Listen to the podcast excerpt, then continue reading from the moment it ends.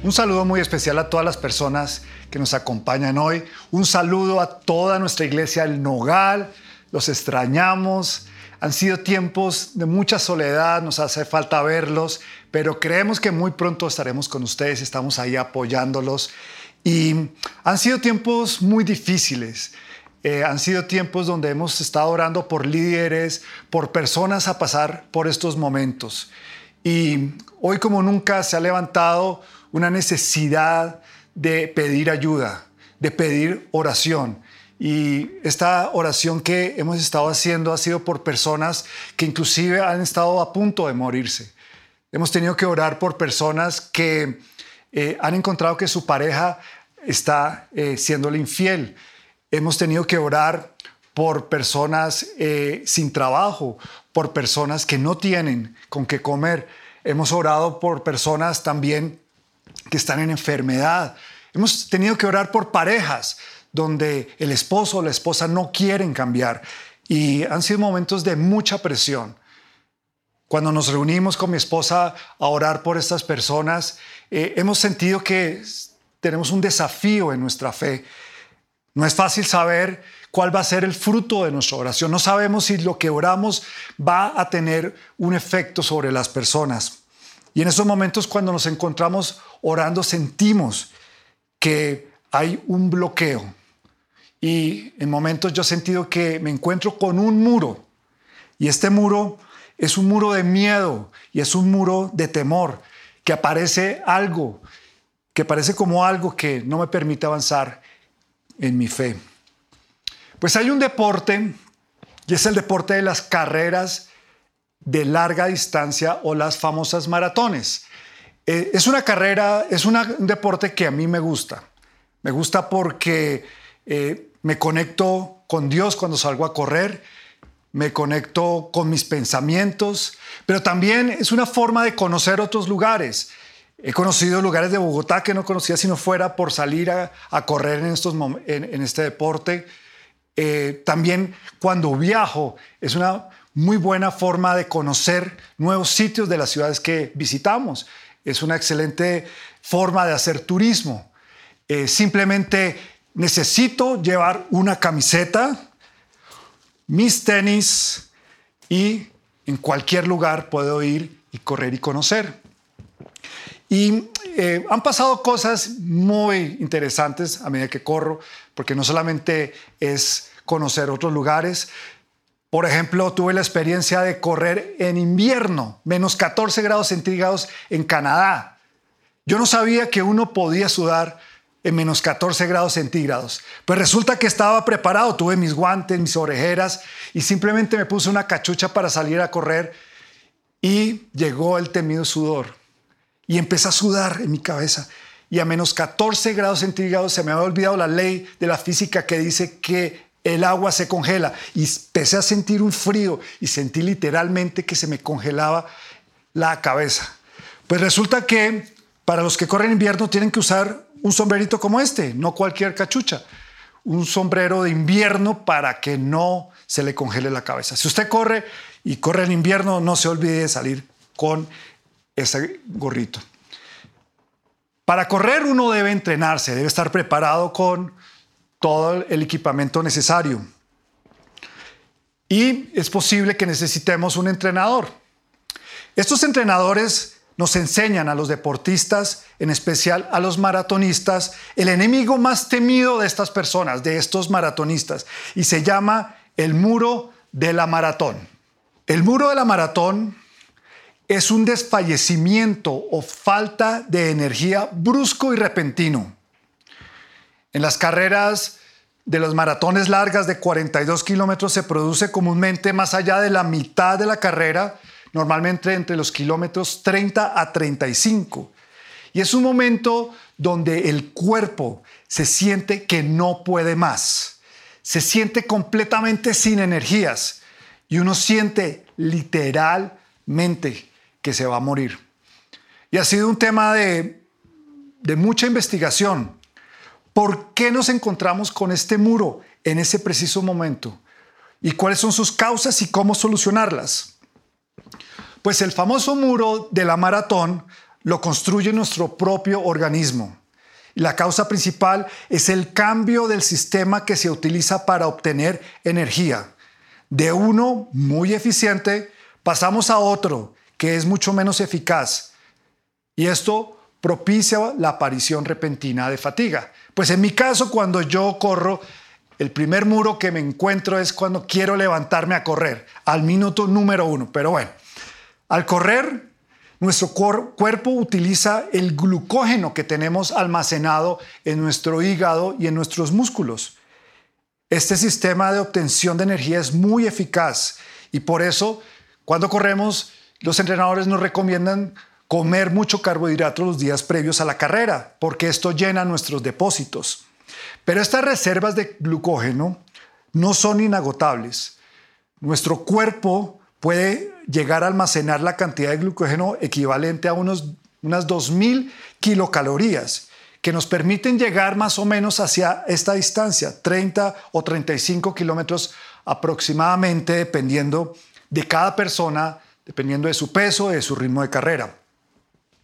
Pero cuando se agotan los depósitos de glucógeno, nuestro cuerpo eh, pasa a utilizar nuestras reservas de grasa, produciendo en este proceso algo que se llama cuerpos cetónicos, lo cual facilita la aparición de fatiga muscular y se llega este, de esta manera al muro. Y volviendo a nuestro tiempo de oración, cuando oro por las necesidades de las personas, me he encontrado yo con este muro. Ahora, no es un muro físico, es un muro espiritual. Y, cuando estoy ahí orando, a veces me encuentro con Dios, no sé qué hacer. Se me acabó la energía. No sé cómo orar para que pase algo. El muro del miedo y el temor aparecen. Y aunque oro con esperanza, algo en mí se pregunta, bueno, ¿qué pasa si esta oración no produce el fruto que espero? ¿Qué pasa si yo estoy orando por esta persona que está a punto de morirse y se muere? Así como en los corredores, este muro, este muro espiritual, es algo que crea nuestra mente y nuestro cuerpo por simplemente no conocer qué pasa en el futuro. Es un muro de miedo, de temor, de ansiedad. Y oramos desde el desierto y nos vemos, vemos este muro y vemos la tierra prometida al otro lado, pero sentimos que no pasa nada. Aunque oramos con esperanza, parece que no es suficiente. Pues hay una oración que se parece a la oración de fe, pero no lo es. Y se llama la oración, o yo la he llamado la oración de positivismo. Y el positivismo, el, significado de esta palabra es, es la teoría filosófica que considera que el único medio de conocimiento es la experiencia comprobada o verificada a través de los sentidos. En otras palabras, ver para creer. Entonces, si los reportes son buenos, si cuando estamos orando y vemos que las noticias son buenas, pues hay fe y estamos motivados. Pero cuando estamos orando y las cosas no están sucediendo como queremos, pues nos debilitamos. Y empieza a aparecer el miedo y el temor. Y empezamos a tener esas preguntas. Señor, ¿qué pasaría si esta mamá deja un hijo desprotegido? Deja sola un esposo. Señor, ¿qué pasaría si? Y a veces nos mantenemos orando con un sentimiento de esperanza y con un espíritu positivo, buscando razones para mantenernos con esa esperanza de que algo bueno va a pasar. Y hasta a veces encontramos la negación. Sí, yo sé que va a pasar. Sí, Dios, tú vas a hacer algo en este momento. Pero esta no es la oración que Dios quiere. Dios quiere que oremos la oración de fe. Y la oración de fe es esa oración que nos dice a todo nuestro cuerpo, a toda nuestra mente, a todas nuestras emociones, que Dios tiene el control, que algo va a suceder dentro de los planes de Dios. Y no es solo tener esperanza, es tener la completa seguridad. La oración de fe es la que nos permite conquistar y traspasar ese muro espiritual y avanzar hacia nuestra tierra prometida. ¿Qué podemos aprender de los maratonistas de cómo derribar este muro? Pues dicen los especialistas que para realizar una carrera y poder pasar este muro, es importante tener una buena preparación. Uno no puede levantarse cualquier momento y decir, voy a correr una carrera de 42 kilómetros. Esto requiere realmente que diseñemos un entrenamiento. Y eso es lo segundo, un entrenamiento de sesiones largas. Tenemos que salir y cada día conquistar más y más kilómetros. No tanto como para que nuestro cuerpo eh, tenga una reacción negativa. Lo tercero que ellos recomiendan es combinar trabajo aeróbico con el entrenamiento de fuerza en el gimnasio, porque muchas veces la fatiga aparece porque nos, tenemos una falta de resistencia muscular. Lo siguiente es planear la carrera, aprovechar los diferentes puntos de hidratación y beber agua. Y lo siguiente es mentalizarse pues nuestra mente corre con nosotros en la maratón. Por eso es necesario planificar la carrera, conocer cada kilómetro, cada parte del recorrido, para saber con qué nos vamos a encontrar. De esta manera iremos más motivados y la mente nos hará pasar una mala jugada. Pues entonces, ¿cómo podemos conquistar la oración de fe basado en este aprendizaje de, esta, de este deporte? Pues lo primero que quiero decirles es que Dios quiere que aprendamos a conquistar la oración de fe. Una cosa es orar con la esperanza que Dios haga algo y otra cosa es orar con la seguridad de que Dios va a hacer algo. Y me cambié de ropa porque así como uno no puede correr una carrera con cualquier ropa, uno tampoco puede hacer una oración de fe de cualquier manera y llamarla una oración de fe. Pasando por estos momentos y orando por las personas, Dios nos me reveló unos elementos importantes a la hora de hacer la oración de fe. El primer elemento es saber que Dios está a nuestro lado. Una de las oraciones más difíciles que tuvimos que hacer en estos tiempos fue la oración por Andrea Avendaño. Andrea es una persona que estuvo orando con su esposo para que Dios le regalara un hijo. Y Dios les concedió este regalo, esta promesa. Y ella queda embarazada y cuando estaba a punto de tener su bebé, llegó la famosa pandemia y le tocó ir a su trabajo de parto a la clínica en plena crisis de coronavirus. Pues como resultado de esto, pues nace su hijo Isaac, pero ella queda contagiada de coronavirus. También Germán, su esposo y el padre de Isaac, queda contagiado. Sus papás quedan contagiados. Y ella, tal vez por el trabajo de parto, por el trabajo de dar a luz a su bebé, empieza a debilitarse y llega la temida ida a la unidad de cuidados intensivos. Y empezamos a orar por ella. Y a medida que orábamos, pedíamos, Señor, haz un milagro. No puedes dejar que te la lleves. Pero las noticias no eran alentadoras. Y cada día ella desmejoraba en su salud. Eso nos llevó a todo el liderazgo de nuestra red, los pastores, muchas personas oraron por ellos. Y nosotros también nos encontramos y a veces llegamos a ese momento de ese muro en nuestra oración. Y yo hice la pregunta, Señor, si estás conmigo en esta oración, estás con Andrea. Y lo más interesante es que Dios se lo reveló de una manera sobrenatural a ella. Nosotros no lo supimos sino hasta mucho tiempo después. Pero Dios también nos reveló a nosotros que Dios estaba a nuestro lado, acompañándonos en nuestra oración. Pues Hoy, gracias a Dios, Andrea se recuperó completamente del coronavirus. Duró más de 40 días en unidad de cuidados intensivos. Es más, hay reportes que dicen que es la persona que más tiempo ha durado en unidad de cuidados intensivos en esta clínica y ha salido adelante.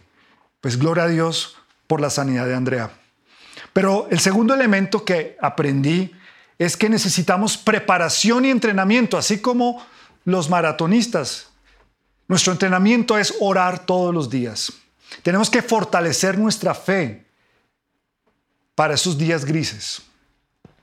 No podemos tener las reservas bajas, así como no podemos salir a correr una carrera de 42 kilómetros de un día para otro, tampoco podemos hacer una oración de fe de un momento a otro.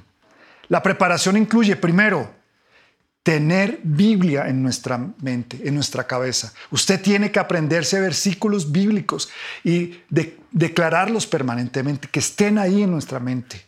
Lo segundo es que tenemos que tener cuentas cortas con Dios. Tenemos que tener nuestras cuentas al día.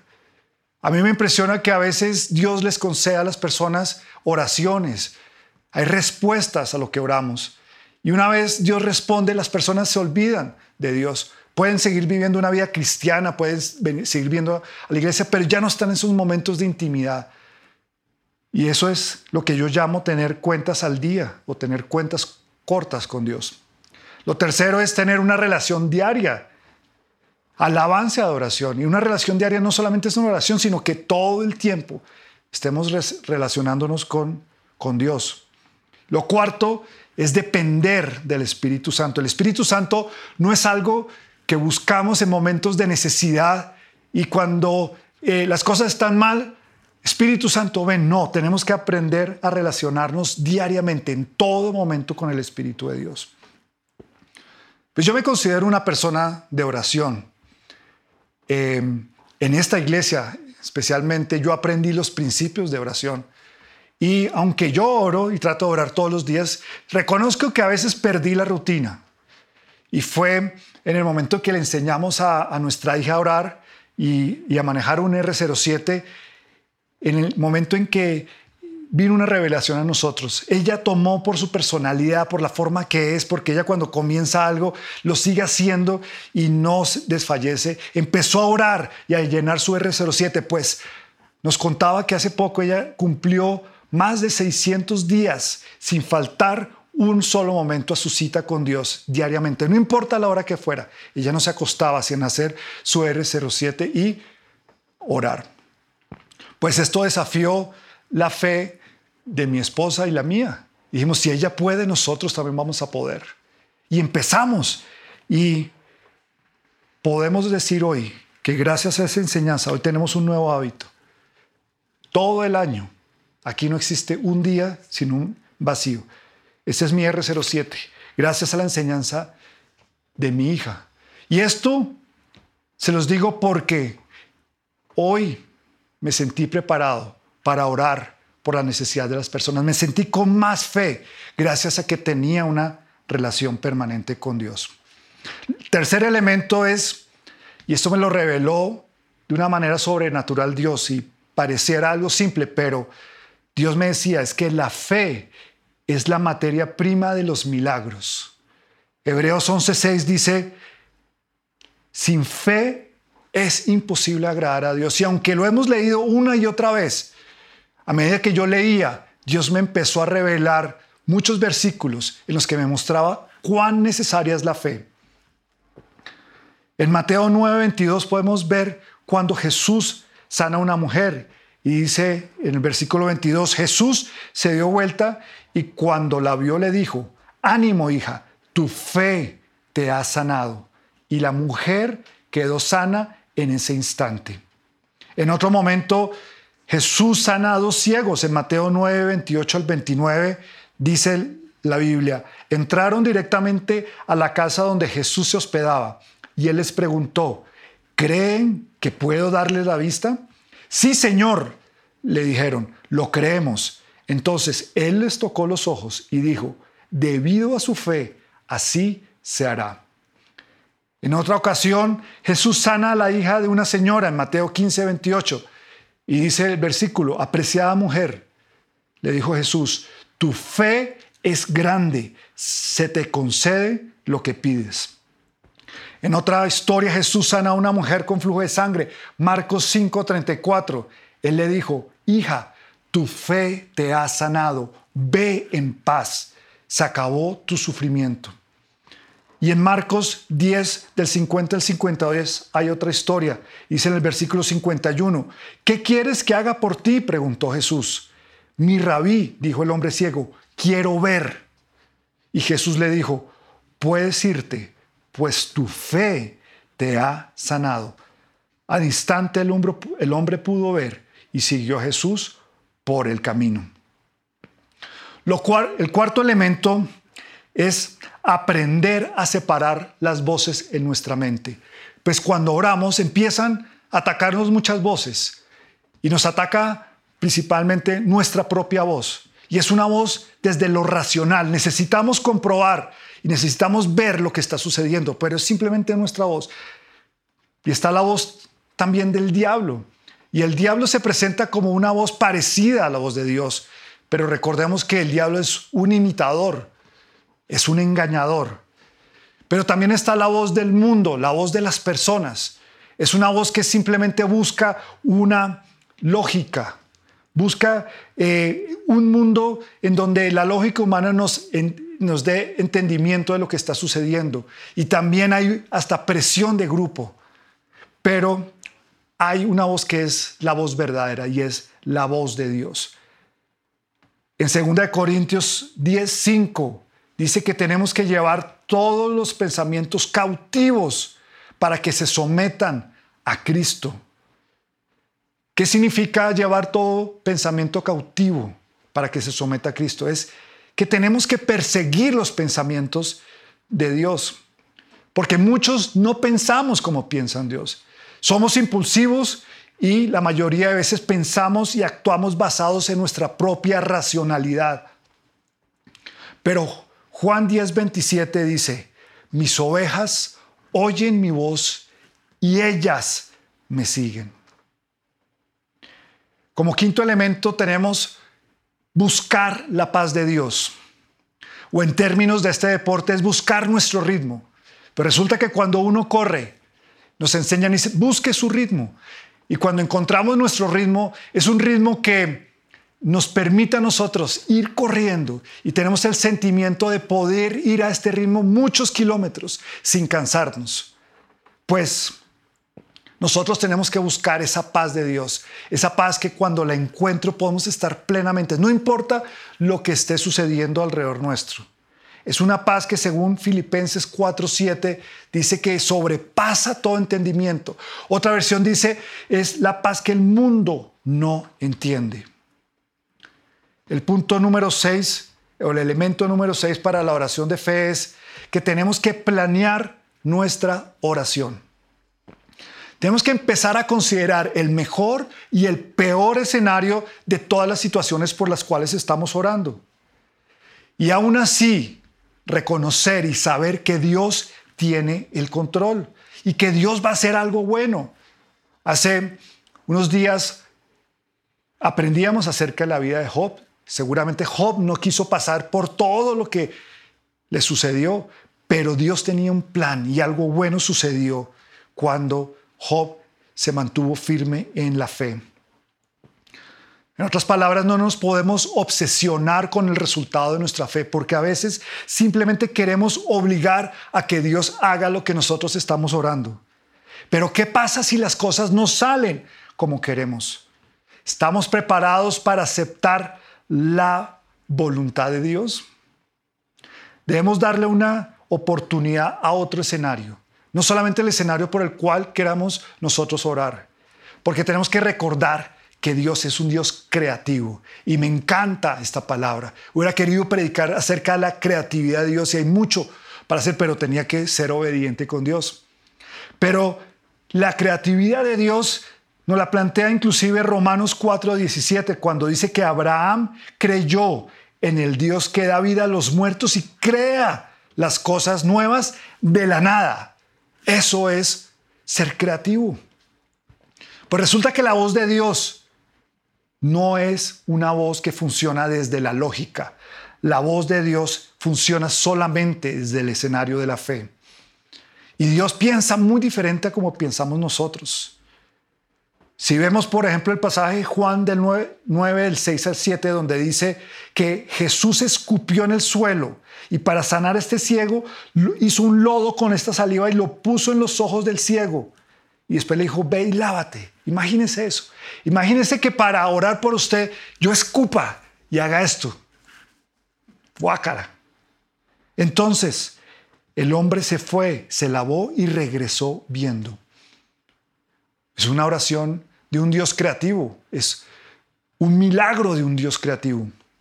En otra ocasión, en Marcos 7, 33 al 35, cuando le trajeron a un hombre que no hablaba ni oía, dice que Jesús lo llevó aparte de la multitud para poder estar a solas con él. Metió sus dedos en los oídos del hombre, después escupió, como que al hombre le gustaba escupir mucho, sobre sus propios dedos y tocó su lengua del hombre. Y mirando hacia el cielo suspiró y dijo, ábranse. Al instante el hombre pudo oír perfectamente bien y se le desató la lengua, de modo que hablaba con toda claridad.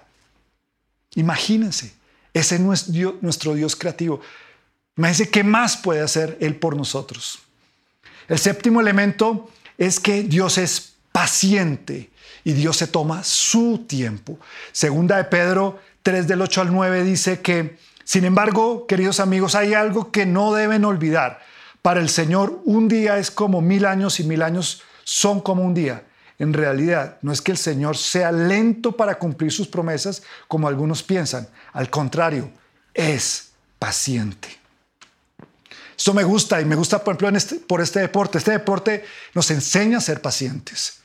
Como les decía, tuve que dejar de pronto de correr por una lesión que tuve y para retomar nuevamente el deporte me tocan ocho semanas por lo menos para tomar el ritmo. Pero ahí está la paciencia que Dios quiere que tomemos. El último punto es entender y saber que todas las cosas que hace Dios las hace con un solo propósito. Y es para que en todo Él se lleve la gloria y la honra. Todos los milagros y respuestas en nuestras oraciones deben ser para alimentar la fe de otros. Juan 9:3 dice, no fue por sus pecados ni tampoco por los de sus padres. Nació ciego para que todos vieran el poder de Dios en él. Yo sé que usted el día de hoy tiene una oración que necesita una respuesta. Yo sé que usted necesita hoy una oración de fe. Y yo quiero acompañarlo a usted hacer esa oración. Yo quiero que donde esté se ponga de pie, cierre sus ojos. No se haga algo, pero póngase en una posición donde usted puede conectarse con su Dios. Y vamos a empezar a hacer esta oración. Puede ser que hoy suceda algo, pero si no, Dios nos enseña con estos elementos que tenemos que perseverar y que lentamente Dios va a empezar a construir un milagro. Y con estos elementos yo quiero acompañarlo hacer esta fe, esta oración de fe que produce un resultado, un fruto dado por Dios. Señor, en este momento, hoy yo te pido que llenes este lugar donde estamos nosotros. Señor, te pido que un espíritu noble se pose en el lugar de nuestra casa, nuestro apartamento, nuestra habitación, de este lugar donde estamos, Señor. Espíritu Santo, déjanos saber que tú estás al lado nuestro, que estás aquí mismo, Señor. Que tú no te has ido, que aunque parezca que mi oración no tiene un efecto, yo sepa que tú estás aquí, Señor, que estás a mi lado, Señor. Señor, enséñame a prepararme, Señor, para la oración de fe. Señor, ¿qué tengo que hacer? Si tal vez he fallado a nuestras citas por las mañanas. Perdóname porque tal vez mi R07 tiene muchos días vacíos. Hoy yo me quiero comprometer a entrenarme, a prepararme, Señor, a hacer tu oración. Señor, hoy te pido que afines mis oídos. Señor, hoy te pido, Señor, que pueda oír tu dulce voz, que pueda llevar todos mis pensamientos cautivos, que aunque no vea una solución a mi oración, pueda conectarme con tu propia voz, que tu Espíritu Santo sea ahora mismo confirmándome que hay una oración, que hay un resultado, que hay un propósito en camino. Señor, ahí está nuestra oración. No sé si su oración es por una enfermedad, si su oración es por un ser querido, tal vez es por su esposo, su esposa. Tal vez usted ha orado para que cambie la situación de su casa o tal vez para que cambie su situación económica. Tal vez usted necesita un milagro financiero hoy. Pues quiero decirle que Dios tiene el control de sus, de sus hijos, de lo que le pasa a sus hijos. Señor, hoy yo te quiero dar gracias por cada oración que se está levantando en cada casa, Señor porque se está avivando nuestra fe, porque yo sé, Señor, que algo bueno va a pasar. Queremos aceptar tu voluntad. Aún así, no sucedan las cosas como yo quiero que sucedan. Yo sé que hay un mejor camino que tú en este mismo instante estás creando para tus hijos, porque tú eres un Dios creativo. Y yo sé que de la nada puedes producir algo, Señor. Dame, Señor, paciencia para saber que hay un milagro que viene y que me va a llegar pero que tengo que perseverar, que tengo que orar para que este muro se vaya, para poder traspasar ese muro y poder llegar a nuestra tierra prometida. Las nubes negras han oscurecido mi cielo. El infierno se levanta como una. Que una oración activa el poder del cielo. Sé que tienes cosas grandes para